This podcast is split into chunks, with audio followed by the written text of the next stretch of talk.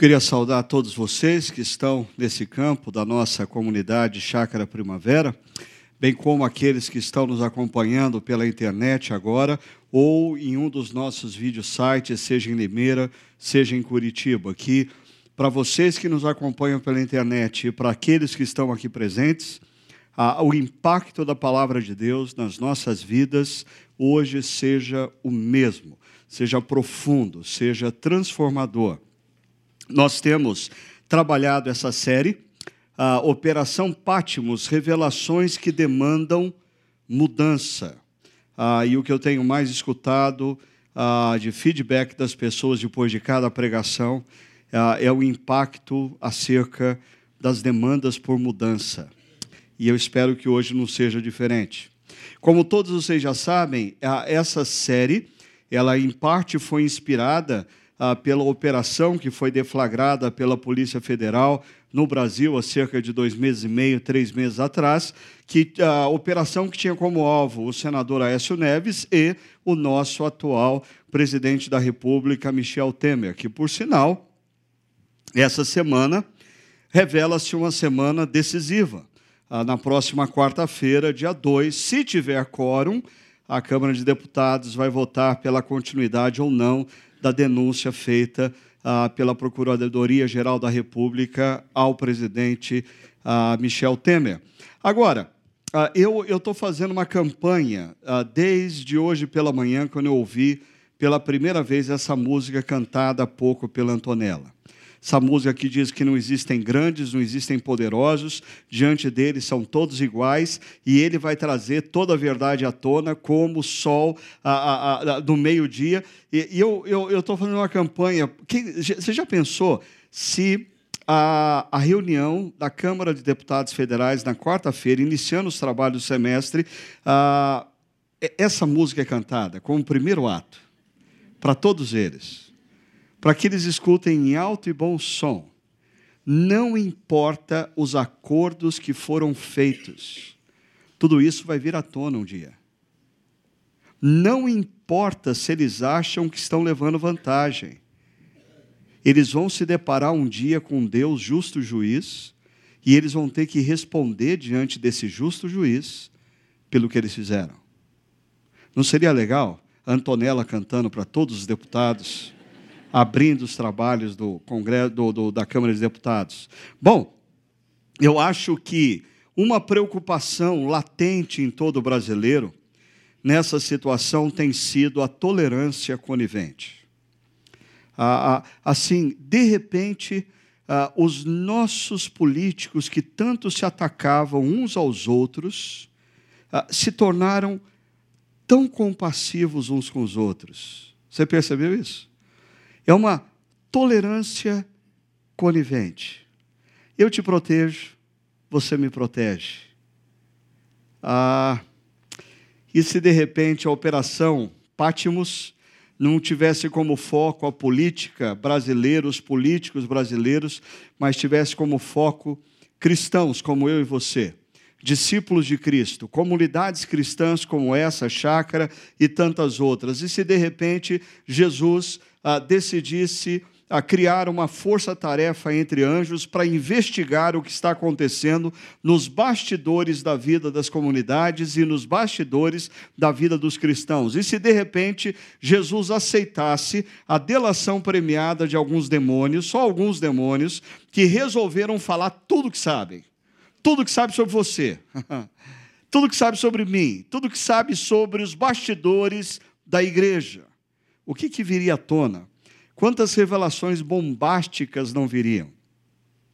É mais ou menos isso que acontece no primeiro século, quando o apóstolo João, o último dos apóstolos, ainda com vida, no final do primeiro século, ele está exilado na ilha de Patmos devido à perseguição que o Império Romano impôs aos cristãos, ah, e ali ele recebe uma visita ilustre, a visita de Jesus. E Jesus decide revelar a João os bastidores das igrejas da Ásia Menor. Ah, uma coisa é o que você vê do lado de fora. Jesus decidiu revelar o que existia nos bastidores da igreja da Ásia Menor, mas também nos bastidores do Império Romano. Ah, e nos bastidores da história, porque quando João, da ilha de Pátimos, olhava para a história, ele via só coisas que davam a ele desesperança. Ah, César era o grande poderoso, com o seu império, com o seu exército, com o seu poder econômico, que chance teria a igreja, e de repente Jesus revela os bastidores da história. Jesus revela que por detrás da história que vemos, existe uma eternidade que nós não vemos, e nesse exato instante da história, na eternidade, quem reina não é César, é Jesus. Quem reina não é Trump, é Jesus. Quem reina não é Michel Temer, é Jesus. Ah, e o livro de Apocalipse o resumo da mensagem de Apocalipse para todos nós e principalmente para os cristãos da Ásia Menor no primeiro século é o seguinte: no final vai dar tudo certo, porque Jesus é o Rei. Ah, e ele reina na eternidade. Na história as coisas parecem ainda confusas, mas ele tem o poder para fazer convergir o reino eterno na história, e é isso que ele está fazendo. É isso que ele está fazendo. Hoje, nós vamos conversar um pouco sobre a igreja nessa cidade chamada Tiátira. Ah, essa cidade, diferentemente das outras cidades que nós já vimos até agora, não era uma cidade assim grandemente conhecida, estratégica, poderosa no primeiro século. Não. Essa, na verdade, é uma cidade que surge quase que por acaso no entorno ah, de uma base militar romana avançada. Na medida em que os militares precisavam de uma base, a cidade começa a surgir no entorno da base. Agora, gradativamente, essa cidade se torna um centro comercial, e como a gente já disse aqui sobre as outras cidades, mas para você que não estava aqui, é importante você entender isso aqui. Ah, o sistema de comércio na Ásia Menor, numa sociedade aonde a cultura pagã regia os movimentos das pessoas, fazia com que dentro do comércio ah, existissem diferentes associações chamadas de guildas. Essas associações, cada uma delas possuía o seu Deus, a sua divindade patrona ah, o, o, Deus patrono daquela associação.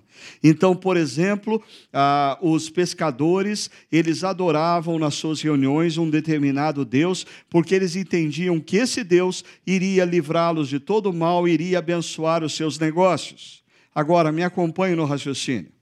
O que acontecia quando um cristão se convertia e ele fazia parte de uma guilda como essa, ah, e ele não se curvava diante daquele Deus, ele não acendia incenso para aquele Deus, ele não sacrificava animais para aquele Deus. Os seus amigos de associação começavam a olhar para ele preocupados, porque ah, ele iria atrair a ira do Deus patrono.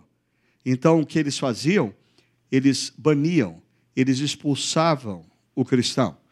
Com isso, aquele que era discípulo de Cristo e não se curvava diante dos deuses ah, daquela cultura, se tornava uma pessoa sem licença para comprar, sem licença para vender. Ninguém vendia para ele e ninguém comprava o produto dele. Consequentemente, ele ia empobrecendo gradativamente. A, a igreja na cidade de Tiátira era uma, cidade, era uma igreja que possivelmente nasceu pela influência do apóstolo Paulo a, a partir da cidade de Éfeso. Paulo passou muitos anos na cidade de Éfeso, mais ao sul da cidade de Tiátira, Uh, e, e, e, no livro de Atos dos Apóstolos nós temos o relato de que, a partir do ministério de Paulo, todas as pessoas da Ásia Menor ouviram acerca do Evangelho. Então é uma possibilidade. Mas existe uma outra possibilidade interessante. Dessa igreja ter sido plantada, fundada por uma mulher. Ah, uma mulher que era vendedora de púrpura e uma das suas viagens de negócio passava pela cidade de Filipos, que fica do outro lado do mar Egeu, ah, já no continente que hoje é a Grécia. Ah, e essa mulher estava viajando a negócios e, passando por Filipos, se deparou com o apóstolo Paulo. E ela compreende a mensagem de Jesus, ela se rende a Jesus, e quem sabe existe a possibilidade dessa mulher ter voltado para sua cidade e ela ter sido ah, o início dessa igreja nessa cidade. Mas a mensagem que Jesus ah, envia para essa comunidade, para essa igreja, tem a ver com a tolerância conivente. Jesus tem uma acusação aos cristãos de Tiátira. Eles estavam vivendo ah, uma tolerância conivente. Ah, hoje nós vamos tratar de algo que eu diria, ah, particularmente eu vejo ah, isso sendo pouquíssimo tratado na maioria das nossas igrejas hoje. Porque nós, temos habitu nós estamos habituados a ouvir, e isso é bom, isso é verdade, do Deus da graça, do Deus de amor, do Deus que nos aceita como somos, do Deus que nos perdoa pelas nossas, pelos nossos erros, ah, mas muito pouco se fala sobre o fato de que esse Deus, que é gracioso que é amoroso, ah, ele quer ser levado a sério. Ele, ele quer que você demonstre seriedade para com a pessoa dele.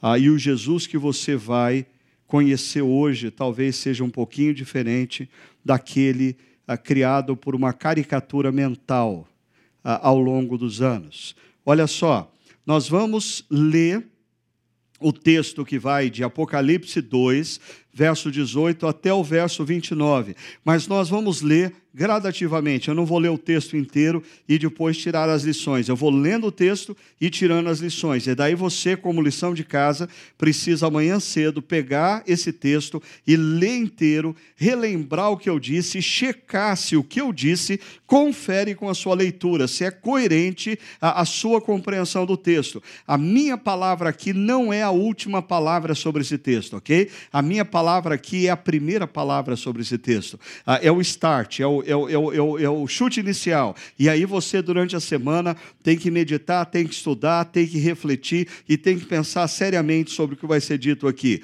Nós vamos começar pelo verso 18, aonde nós temos a apresentação do remetente dessa mensagem. Quem é o remetente dessa mensagem? Diz o verso 18: Ao anjo da igreja de Tiátira, escreva: Estas são as palavras do Filho de Deus cujos olhos são como chama de fogo e os pés como bronze reluzente. Jesus se apresenta como o Filho de Deus. Quem está falando não é ninguém mais do que o Filho de Deus. Só que isso, para a cultura da época, primeiro, era uma grande ofensa ao imperador romano. Porque o imperador romano chamava para si esse título. Ele era o filho dos deuses. A, a igreja está sofrendo debaixo da perseguição a, a, do Império Romano, e Jesus se apresenta a João dizendo: O Filho de Deus é quem fala, César não é o Filho de Deus, o Filho de Deus sou eu. E olha como Jesus se revela. Primeiro, ele diz: é a palavra dos filhos de Deus, cujos olhos são como chama de fogo. Ah, é essa imagem de Jesus com olhos como chama de fogo, ela faz todo sentido quando você lê um pouquinho mais abaixo o texto e você chega no verso 23, aonde Jesus diz que ele é aquele que sonda mentes e corações. Jesus não enxerga o exterior, Jesus enxerga o interior. Jesus sonda mentes e corações. Não adianta você querer se relacionar com Ele a partir da sua imagem, da imagem que você criou, da imagem através da qual você se relaciona com as pessoas que te cercam. Jesus conhece a sua mente, Jesus conhece o seu coração, Ele sabe absolutamente de tudo acerca da sua vida tudo. Ele sabe de tudo que se passou ao longo dessa semana. Ele sabe de tudo que se passou nos últimos anos. Ele sabe de tudo o que aqueles que te cercam conhecem e também daquilo que os que te cercam não conhecem. Ele sabe absolutamente tudo o que passa na sua mente e no seu coração. E ainda, ele é aquele que tem os pés como bronze reluzente. A ideia de que ele é aquele que se move com poder e força, aquele que se move com firmeza. E isso é uma relação com o verso 27, que é uma citação do Salmo 2, que diz que Jesus, por ser aquele que tem pés de bronze reluzente, aonde ele pisa, ele estraçalha como se fosse um vaso de barro frágil. Até o Império Romano até os grandes poderes do mundo. Quando Jesus decide se manifestar como Filho de Deus, ele tem como pés de bronze reluzente. Aonde ele pisa, ele esmaga, ele estraçalha, ele destrói, porque ele tem o poder.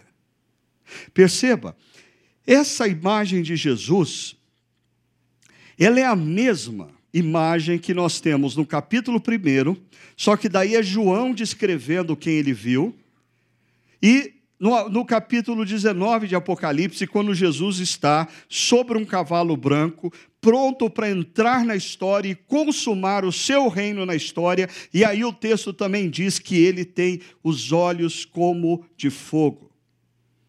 Ah, e ele tem ah, um exército pronto para entrar na história e esmagar os poderosos que oprimem, que fazem injustiças, que contam mentiras, que vivem às custas do povo.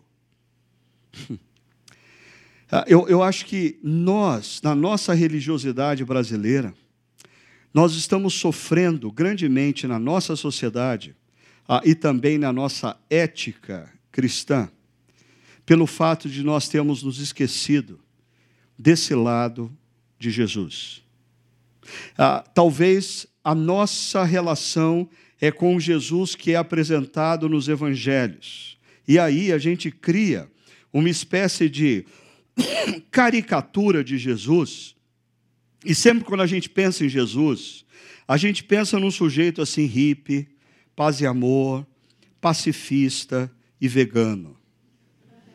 Com todo respeito aqui aos veganos, ok?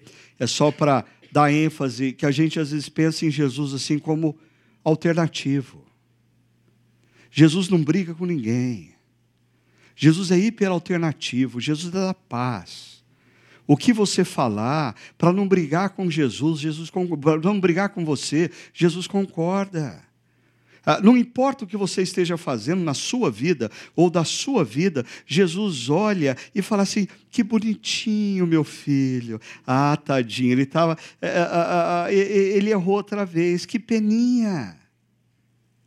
Nós esquecemos dessa dimensão de que o Jesus que entra na história e se revela nos evangelhos é o Jesus que se faz o Cordeiro de Deus, que vai morrer naquela cruz por mim e por você mas ele ressuscita no terceiro dia. E depois ele é levado aos céus. E hoje ele reina. E ele tem um compromisso. Ele tem um compromisso não apenas com o amor e com a graça. Jesus é um Deus que tem um compromisso com a justiça e com a verdade. E ele não pode tolerar aonde, em nome do amor e da graça, se vive injustiça e mentira.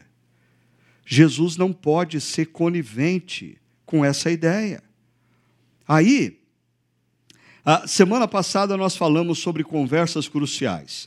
E algumas pessoas me contaram acerca de conversas cruciais que elas tiveram. Eu achei muito legal. Outros falaram assim: Ah, Ricardo, eu descobri que eu não sei ter conversas cruciais. Então, leia as sete cartas às igrejas do Apocalipse e aprenda com Jesus a ter conversas cruciais. Jesus nos apresenta um excelente modelo. Por exemplo, jamais comece com a crítica, jamais comece com juízo, comece com um elogio, comece pelo lado bom, comece pelo reconhecimento do que a pessoa está acertando. E é o que Jesus faz. Ele diz: Olha só, conheço e esse verbo ele aparece nas, nas outras mensagens anteriores. Conheço as suas obras, o seu amor, a sua fé, o seu serviço, a sua perseverança. Ele apresenta cinco características e acrescenta uma linha que é um diferencial. Ele diz: E sei que você está fazendo mais agora do que no princípio. E esse está fazendo mais, essa palavrinha mais no grego, ela não é simplesmente mais em quantidade, ela é melhor. Você está fazendo melhor, você está fazendo com mais intensidade, você está fazendo com mais profundidade, você está fazendo com mais qualidade do que você fazia no princípio. Pensa nisso. Ah, essa frase fez eu parar alguns minutos enquanto eu refletia ah, ah, e questionado a mim mesmo. Eu, Ricardo Agreste, quando eu penso no momento em que eu me encontro da caminhada com Jesus. Ah, as minhas obras, o meu amor, a minha fé, o meu serviço, a minha perseverança, hoje, ela é melhor, ela é mais intensa, ela tem mais qualidade do que tinha alguns anos atrás. Ah, porque pastoreando há 30 anos, eu percebo que a tendência não é bem essa. Ah, quando a gente começa a caminhada cristã, quando a gente descobre o amor de Deus por nós revelado em Jesus, a gente está disposto a fazer qualquer coisa por Jesus. Ah, não tem tempo quente, não tem tempo frio, a gente quer se empenhar, a gente se envolve com os mais variados ministérios da igreja, mas na medida em que os anos caminham, parece que a gente vai esfriando ah, e a gente tem assim um discurso: não, é que agora eu sou mais maduro, né? Não, é que agora eu conheço a Bíblia com mais profundidade. Ah, mas parece que as obras, o amor, a fé, o serviço, a perseverança, elas não se tornam maiores e mais intensas, elas se tornam menores e mais superficiais. Perceba que o que a igreja de Tiátira vivia é justamente o oposto da igreja de Éfeso, que nós vimos na primeira mensagem. Porque Éfeso tinha se esquecido das primeiras obras. Tiátira não. Ela tem vivido as primeiras obras de maneira mais intensa e mais profunda. Agora, depois de fazer o elogio, Jesus vai ter uma conversa séria. Jesus entra na, na conversa crucial e ele começa o confronto por essa palavrinha. No entanto, no entanto, contra você eu tenho isso. Você tolera Jezabel, aquela mulher que se diz profetiza. Ah, deixa, eu, deixa eu tratar um pouquinho sobre esse tolera. Depois eu vou para Jezabel. Ah, você tolera. Ah, o verbo grego aqui dá a ideia de relevar palavras e atitudes de alguém. Alguém fala algo que é errado, mas você releva. Alguém faz algo que é errado, mas você releva. Aí eu fiquei pensando, como que a gente poderia traduzir essa ideia para um português bem claro, bem cotidiano? E a frase que me veio à mente foi fazer vistas grossas. Jesus está dizendo assim para os cristãos de Tiátira: vocês fazem vistas grossas para o que Jezabel faz e ensina. Ou talvez, uma outra frase, vocês colocam panos quentes. Vocês não resolvem problema. Vocês colocam pano quente. Vocês fazem vistas grossas. Jezabel está ensinando e fazendo bobagens. E vocês estão praticando a tolerância conivente. Tolerância conivente. Ah, Jesus vai dizer para essa igreja: Eu sou sim o Deus que se manifesta com amor e com graça, mas eu sou Deus comprometido com a justiça e com a verdade. Eu não posso, em nome do amor e da graça, exercitar essa tolerância conivente que vocês, meus discípulos, estão tendo para com Jezabel. Quem é essa tal de Jezabel? Vamos lá. Não existia nenhuma mulher ah, na comunidade de Tiátira chamada Jezabel. Jesus está fazendo o mesmo jogo que ele fez em mensagens passadas, trazendo uma figura do Antigo Testamento para discutir e explicar o que estava acontecendo no seio da igreja. A figura do Antigo Testamento que Jesus traz é da esposa do rei Acabe. A esposa do rei Acabe, Jezabel, ela era filha de Etibal, rei Sidônio. Ah, Baal é o nome de um deus cananeu. Ah, o significado do nome do pai dessa moça era com Baal. Eu vivo com Baal. Eu reino com Baal. Eu trabalho com Baal. Eu acordo com Baal. Eu vou dormir com Baal. Essa Jezabel é filha desse homem. E o rei Acabe se casa com essa mulher, já transgredindo um princípio claro e, e constante de Deus para o seu povo, para que ele não se coloque em julgo desigual, principalmente numa aliança afetiva, numa aliança de amor. A Jezabel é uma mulher que diríamos tem uma personalidade forte. Talvez assim nas veias de Jezabel corresse sangue é, português, espanhol, italiano, sangues assim que correm na grande maioria das mulheres brasileiras. E isso fazia com que Jezabel fosse assim uma mulher de personalidade forte. E ela vai se tornar a principal promotora do culto ao deus cananeu Baal em plena Israel. Para você ter uma ideia do que Jezabel faz. Ah, ela consegue construir, com verbas públicas, verbas de Israel, um templo a Baal, na capital do reino de Israel. E mais, ela sustenta com os cofres públicos cerca de 850 profetas de Baal. Tudo pago, subsidiado pelo governo federal de Israel, cerca de 600 a 700 anos antes de Cristo. Interessante que você tem, num trecho do primeiro livro do, dos Reis, capítulo 21, revelada uma verdade desconcertante. Ah, porque, lembre-se, a gente está falando de uma série que, assim, revelações vêm e revelações demandam mudanças. E revelações, às vezes, são bombásticas. E olha a revelação bombástica que nós encontramos nesse texto.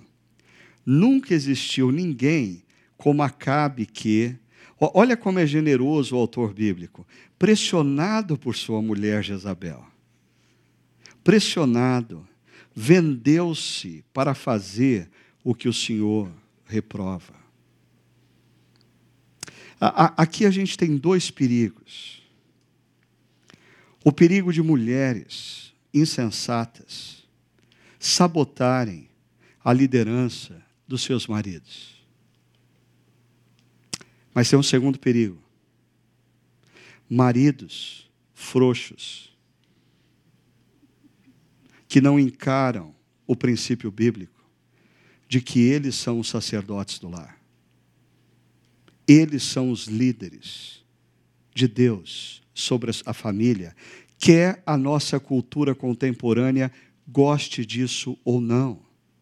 Ah, mas para as feministas aqui de plantão, que se arrepiam só de ouvir eu tocando nesse assunto, eu só quero lembrar para você que os ensinamentos de Jesus são altamente revolucionários para a época e ninguém ensinou algo que valorizasse tanto a mulher como Jesus e o cristianismo no primeiro século, a ponto de o cristianismo alcançar homens desprovidos de qualquer afeição e respeito pelas suas mulheres, e dizer para eles que agora, como discípulos de Cristo, eles tinham uma obrigação: amarem as suas esposas como Cristo amou a igreja, até mesmo morrendo por elas.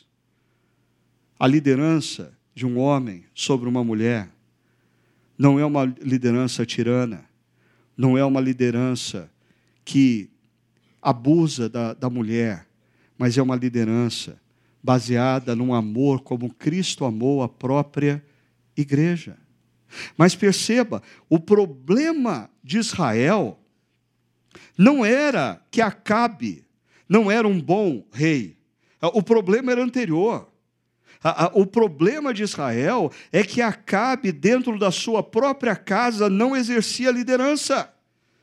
É a sua mulher que impõe as regras, é a sua mulher que manda no jogo, é a sua mulher que determina quanto de espiritualidade ele vai ter, aonde ele vai ter e por quem ele vai ter.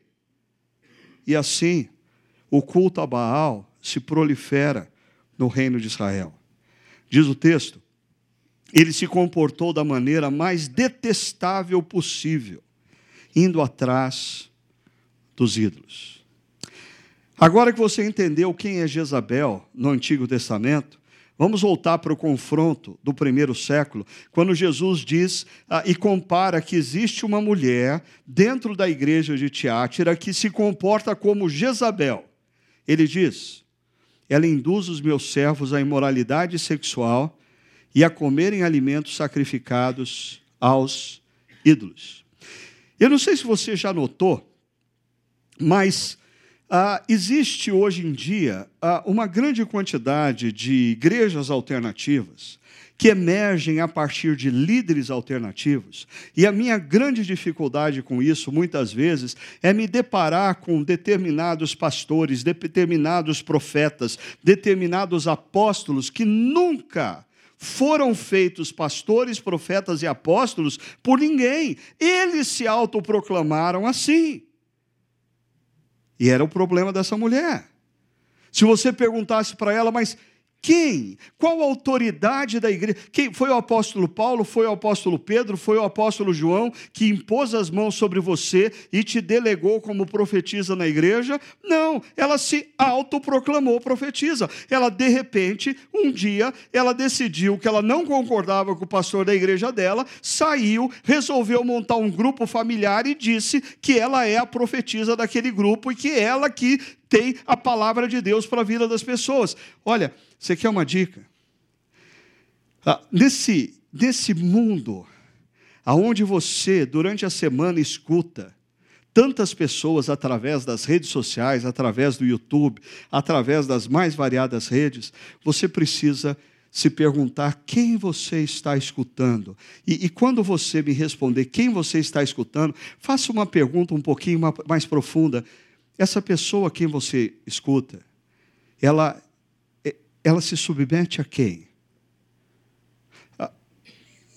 Porque quando você recebe a imposição de mãos numa comunidade cristã, dos pastores e presbíteros, você diz: Eu recebi a autoridade dessas pessoas e eu me submeto a elas.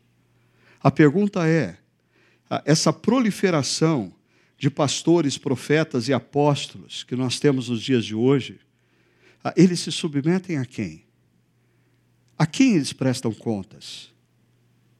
Cuidado com quem você segue. Ainda, Jesus diz que o ensino e a liderança dessa mulher estava sendo altamente nociva à vida da igreja e o que ela estava ensinando. Aqui, eu queria chamar a sua atenção para uma coisa, não sei se você já percebeu, mas existem três elementos que constantemente se repetem nessas mensagens de Jesus. Quais são esses elementos? Imoralidade sexual, alimentos, ídolos. no primeiro século, sexo fora do casamento, sexo a parte de uma relação conjugal comprometida, sexo desprovido da orientação de Deus, junto com comida excessiva, junto com bebida excessiva e idolatria, eram três coisas ligadas. Por exemplo, vamos imaginar que uma, uma associação ah, de pessoas que atuavam numa determinada área, numa das cidades ah, da Ásia Menor, ah, alguns jovens profissionais, eles saíam para um happy hour. E como que era o happy hour deles? Primeiro, normalmente o happy hour era num dos templos dedicado a deuses, porque no, nos templos existiam lugares, restaurantes para você comer a carne sacrificada, para você beber à vontade, para você e quando você estava ali comendo e bebendo, você estava a, a, por tabela adorando uma divindade e nada melhor do que uma boa balada ah, tinha que terminar com sexo. E naquele lugar existia muito sexo. Cada um fazia sexo com quem bem entendesse, simplesmente porque está afim, simplesmente porque está com vontade. Sexo, bebida, comida, idolatria. Ah, eu estava pensando um pouquinho nisso e me, me veio o seguinte pensamento: talvez no nosso, na nossa sociedade ocidental contemporânea, a gente se acha tão evoluído, porque nós estamos libertos de determinados preceitos do passado. Aí, quando você olha para a sociedade do primeiro século, você percebe que homens e mulheres da nossa sociedade se comportam iguaizinhos. A única coisa é que eles não têm consciência de que quando eles fazem o que fazem, existe adoração a alguém. Ah, por quê? Deixa eu te explicar isso. Ah, se você não controla a comida, mas é a comida que te controla, o seu Deus é a comida. Se não é você que controla a bebida, mas é a bebida que te controla, o seu Deus é Bacos, é Dionísio, o Deus do vinho. Ah, se não é você que controla a sexualidade, dizendo sexo é uma dádiva de Deus, é uma bênção de Deus, criada para ser usada no contexto de uma relação de aliança, uma relação afetiva, uma relação pública. Ah, e você usa o sexo simplesmente porque você não consegue se controlar e você está afim ou você está precisando. É, não é você que controla o sexo, é o sexo que te controla. Logo, é, quem está. Você serve talvez a Afrodite, a deusa da sensualidade, ou Apolo, o deus da masculinidade. A quem você serve?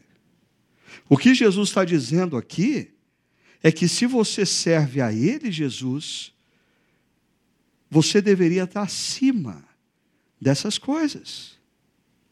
Mas continuando o nosso texto, Jesus vai falar então da disciplina. E aqui a gente entra num assunto altamente delicado, mas eu vou entrar.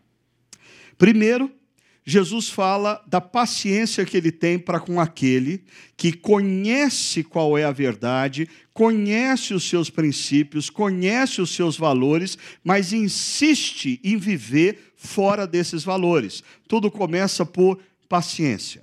Jesus diz: dê-lhe tempo para que se arrependesse da sua imoralidade sexual, mas ela não quer se arrepender. Jesus está dizendo que aquela mulher ela tinha uma conduta errada, uma conduta equivocada, ela insistia em fazer as coisas na sua vida à margem do que Deus dizia que ela devia fazer. Mas Jesus diz: Eu dei tempo àquela mulher. Eu dei tempo àquela pessoa. Eu dei tempo para quê? Para que ela se arrependesse, mudasse a mente. Mas o que Jesus diz sobre essa mulher? Ela simplesmente não quer se arrepender.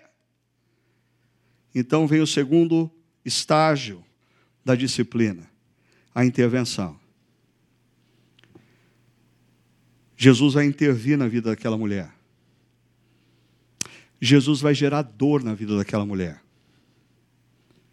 Jesus vai gerar dor na vida dos discípulos daquela mulher, com um propósito: que eles mudem de mente. Isso aqui é estranho para algumas pessoas, primeiro, porque elas têm a visão de que o Deus do Antigo Testamento era o Deus da justiça, o Deus do Novo Testamento é o Deus da graça. Ah, desculpa, como que você explica o que acontece com Ananias e Safira na igreja da graça? Ah, eu acho que nós vivemos hoje uma espiritualidade refém do nosso próprio prazer, e a gente tenta conciliar a nossa espiritualidade com Deus, com o que a gente quer fazer e como a gente quer viver. E a gente está se esquecendo de que Deus, o Deus da graça, o Deus do amor, também é o Deus da verdade e da justiça, e Ele não pode, Ele não vive em tolerância com aquele que, em nome do amor, despreza a verdade, com aquele que, em nome da graça, não vive injustiça. Então, olha o que Jesus diz: por isso, vou fazê-la adoecer. E Jesus faz um jogo de palavras aqui, porque esse verbo adoecer é deitar na cama, deitar na cama enfermo. Mas a, a, o termo usado aqui não é uma cama que você tem na casa, é tipo um divã que você tinha nos templos onde aconteciam as orgias.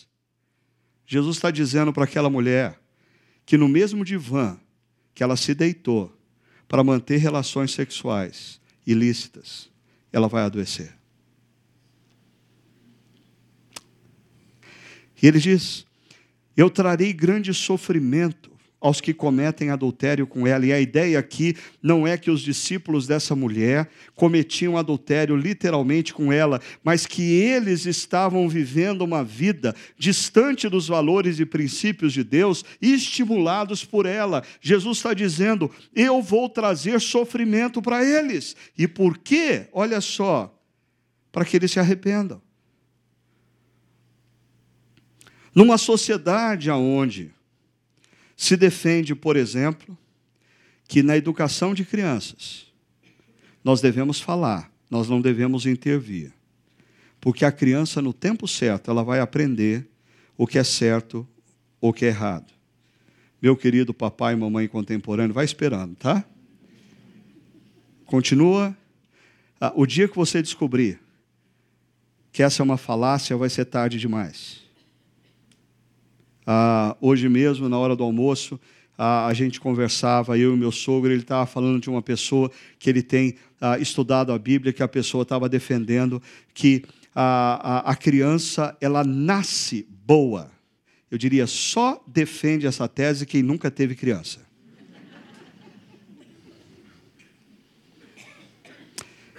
E por que que Segundo Provérbios, um pai uma mãe que ama o seu filho, preste atenção, disciplina o filho. Segundo Provérbios, porque eles amam. Porque Jesus intervém nas nossas vidas e Ele é capaz de gerar sofrimento nas nossas vidas, porque Ele nos ama. Ah, por favor, presta atenção numa coisa. Se alguém sair daqui hoje e disser que o Ricardo Agreste está ensinando que ah, todo sofrimento é decorrente da disciplina de Deus, isso é uma mentira. Eu não estou dizendo isso. Mas o que eu estou dizendo é sim que existe sofrimento que pode ser decorrente da disciplina de Deus. Você está brincando com Deus. Você está brincando com Deus. Ah, você está tá, você tá se esquecendo que, que Deus é aquele que conhece as nossas mentes e os nossos corações. Deus não se relaciona com essa imagem que você traz aos domingos numa igreja. Deus se relaciona com quem você é, na sua mente e no seu coração. E se for necessário para te trazer de volta Deus gerar dor na sua vida, Ele vai gerar. Ah, e aqui tem um negócio complicadíssimo. A última linha. Matarei os filhos dessa mulher. Ah. O que será que Jesus quer dizer com isso?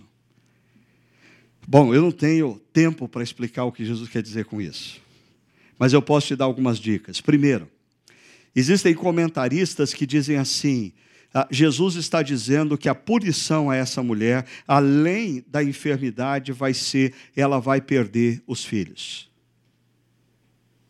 Bom, quando você olha o Antigo Testamento, Davi comete um erro e Deus vem a ele e diz: a criança vai morrer.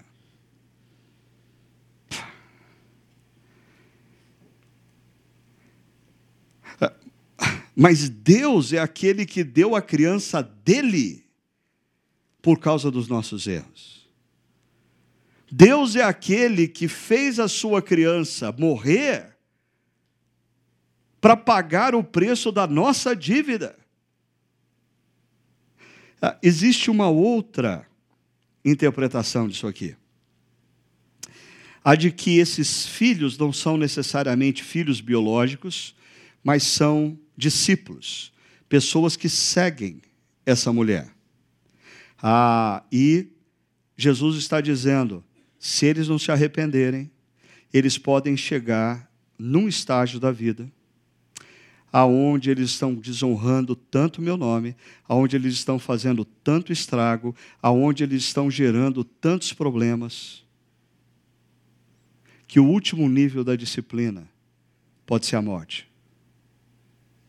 Uh, Bruce Wilkerson, uh, num livro chamado O Segredo da Videira, eu acho que é nesse livro que ele apresenta uh, uma tese muito interessante sobre sete níveis da disciplina de Deus mostrando como ah, Deus, por exemplo, nos disciplina através de uma pregação. Ah, Deus nos disciplina no nível mais básico quando você está escutando uma pregação ou um estudo bíblico que vem contra você e diz: Meu, acorda! O que você está fazendo está errado, não é esse o caminho. Ah, esse é um nível de disciplina. Mas na medida em que você não reage, não reage, não reage, não reage, Bruce Wilkerson defende a tese de que pode chegar um momento em que a morte é uma disciplina de Deus. Quem tem ouvidos para ouvir, ouça. Terceiro nível da disciplina, a conscientização, ou seja, o ensino aos outros. Olha só o que acontece aqui. Jesus diz: então todas as igrejas saberão que eu sou aquele que sonda mentes e corações. Quando Jesus intervém na vida de uma pessoa que está errando, de uma pessoa que está pecando, de uma pessoa que insiste em caminhar no caminho que não é de Deus, ah, os demais discípulos de Cristo acordam para o fato e dizem: Uau, é, é, é, é verdade a gente está se esquecendo que nós seguimos o Jesus que é todo amor, que é todo graça, mas é todo verdade, é todo justiça, e Ele conhece as nossas mentes e corações, e Ele demanda de nós coerência. Jesus diz: Eu retribuirei a cada um de vocês de acordo com as suas obras. Isso aqui nada tem a ver com salvação. A salvação é pela graça. Deus nos deu a salvação. No entanto, ah, nas nossas vidas nós tomamos decisões e essas decisões trazem consequências. Nós escolhemos caminhos e esses caminhos podem nos conduzir a lugares melhores ou a lugares piores. Nós não podemos brincar com a vida. Uma coisa é a salvação eterna que Deus nos deu naquela cruz, entregando o seu filho para morrer no nosso lugar, como pagamento das nossas dívidas. Outra coisa é as opções que nós fazemos nas nossas vidas que trazem consequências. E quarto nível da disciplina, o encorajamento. Jesus diz aos demais que estão em Tiátira, a vocês que não seguem a doutrina dela, de Jezabel, e não aprenderam, como eles dizem, os discípulos de Jezabel, os profundos segredos de Satanás. Ah, deixa eu só rapidamente eh, dizer para vocês ah, que alguns autores ah, interpretam que aqui nós temos a semente do que nós vamos viver de maneira mais intensa no século 2 e 3 da era cristã, que é o gnosticismo dentro do cristianismo. O que, que os gnósticos defendiam dentro da igreja, dentro do cristianismo, que eles eram cristãos que receberam uma revelação muito superior à dos demais cristãos. Então, por exemplo, eles achavam que não tinha problema ah, participarem de cultos de adoração a outros deuses, não tinha problema se curvar diante de outros deuses, não tinha problema participar de, de orgias sexuais ou viver a imoralidade sexual. E quando eles eram combatidos, eles achavam o seguinte: olha, esses pobres cristãos que não receberam essa revelação superior são tão ingênuos ingênuos. Ah, eles justificavam a vida deles, dizendo que eles eram portadores de determinadas revelações que nem todos tinham. E Jesus diz: Eu não porei outra carga sobre vocês, vocês que permanecem fiéis. Tão somente apeguem-se com firmeza. E esse apeguem-se com firmeza é um verbo que vocês já conhecem. Crateo. Permaneçam firmes nos princípios que eu dei a vocês, não nos valores da cultura. Permaneçam firmes na minha palavra, não no que a cultura diz. Permaneçam firmes na minha proposta de vida e se lembre da palavra de Deus no livro de Deuteronômio, que se repete por cerca de cinco, seis vezes. Esses princípios e esses valores que eu te dou, eu te dou por uma razão, meus filhos, para que tudo te vá bem. Assim, a mensagem de Jesus termina falando da recompensa.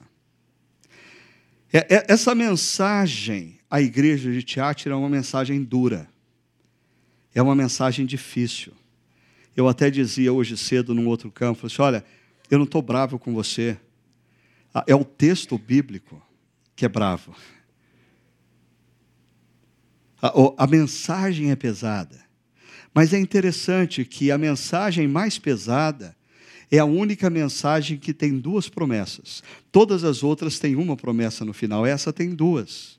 E olha só, a primeira promessa que nós temos aqui: aquele que vencer e fizer a minha vontade, ah, mas perceba a frase, até o fim, até o fim, darei autoridade sobre as nações. E aqui tem uma citação do Salmo 2, verso 9. Ele o Filho de Deus, as governará com o cedro de ferro e as despedaçará como um vaso de barro, os pés de bronze reluzente. Mas daí termina dizendo: Eu lhe darei a mesma autoridade que recebi de meu Pai. O livro de Apocalipse é um livro escrito para uma igreja que estava sendo perseguida, a cristãos que estavam sofrendo, a homens e mulheres que estavam empobrecendo porque eles não tinham licença para comprar e vender. E Jesus diz: sejam fiéis a mim até o final, porque quando os olhos de vocês se fecharem para a história, se abrirão para a eternidade, e na eternidade vocês reinarão. Reinarão. Vocês serão um reino de sacerdotes. Mas a segunda promessa que Jesus nos dá, também lhe darei a estrela da manhã. E aqui o esoterismo evangélico entra em ação. Estrela da manhã, o que diz Daniel, o que diz Ezequiel, o que diz Jeremias, o que diz isso, o que diz Fulcano, o que diz Ellen White. Não, esquece tudo isso. Ah, a, a imagem da estrela da manhã era muito conhecida por todos aqueles cristãos ah, como ah, o símbolo de Vênus. O símbolo de Vênus. E desde a época dos babilônicos, os babilônicos tinham a mania de sair à guerra com um estandarte com o símbolo de Vênus A vitória. A vitória. Ah, os romanos incorporaram essa prática. E os romanos saíam a combate com o estandarte que estampavam Vênus, a vitória. Só que Jesus, em Apocalipse capítulo 22, verso 16, diz assim: Eu sou a estrela da manhã. Eu sou a vitória de vocês. Vocês estão lutando com dificuldades. Cada um de vocês tem erros, tem pecados. Eu conheço a mente e o coração de vocês.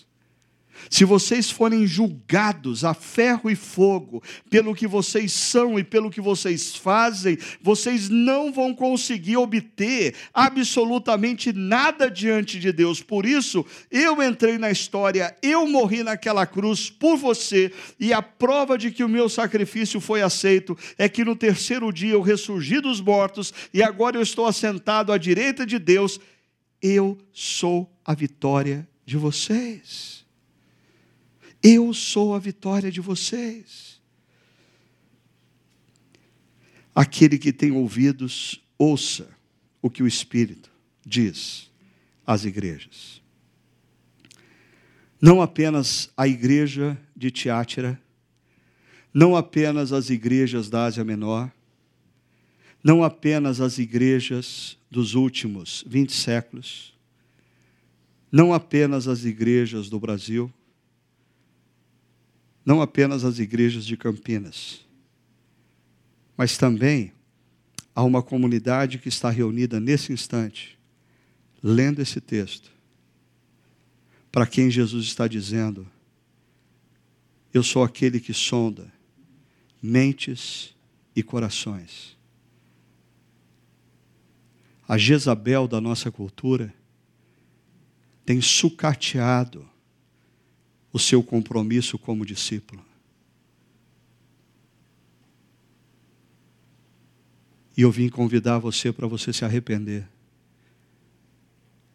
para você voltar para mim, para você ter mudança de mente, se libertando das garras de Jezabel. E se derramando nos meus braços porque com Jezabel você não tem a vitória. Mas se você se entregar a mim, eu sou a estrela da manhã. Eu posso te dar a vitória sobre as suas lutas. Eu posso transformar a sua vida. Eu posso transformar a sua mente e o seu coração. Eu posso fazer de você um discípulo que exalta na sua vida a minha graça e o meu amor mas também a minha verdade e a minha justiça. Vamos orar?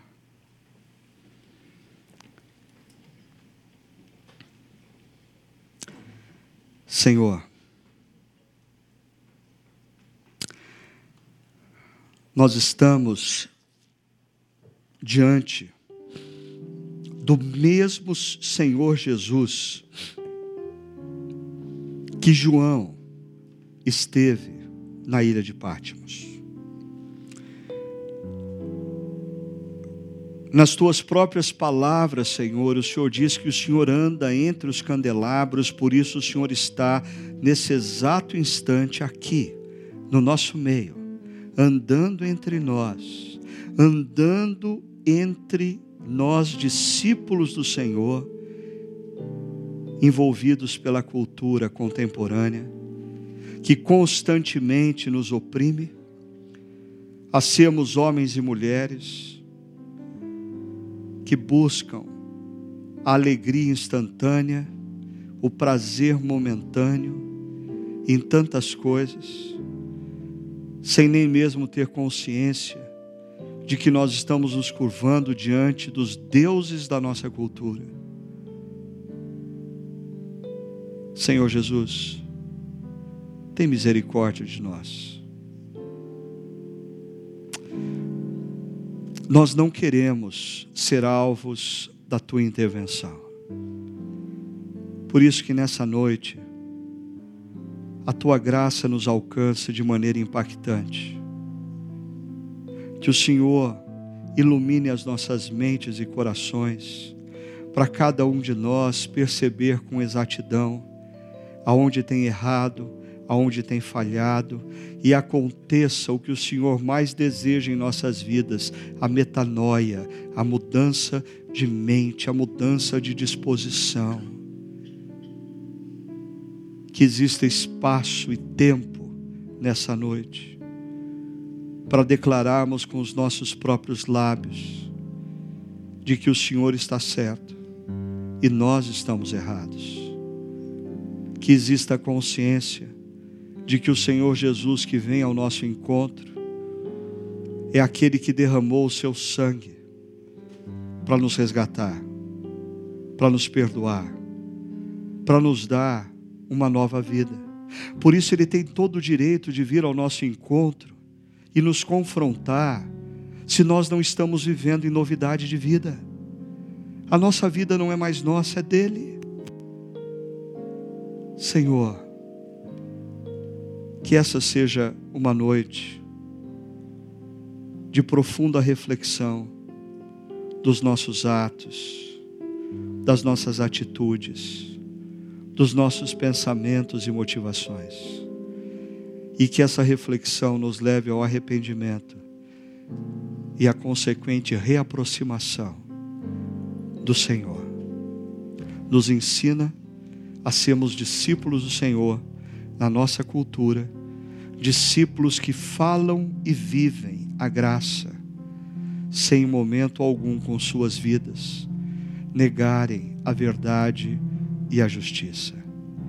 Que os nossos atos de verdade e justiça revelem o poder do teu amor e da tua graça em nossas vidas. Em nome de Jesus. Amém.